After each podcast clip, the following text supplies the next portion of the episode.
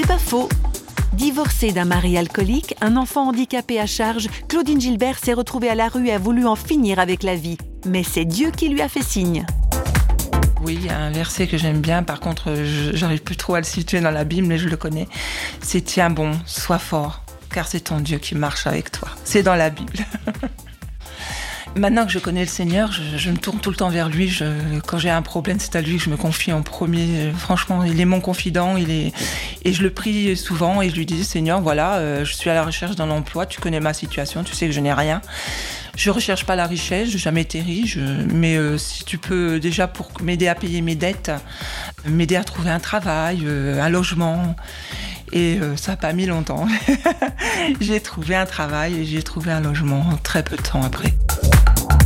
C'est pas faux, vous a été proposé par Parole.fm.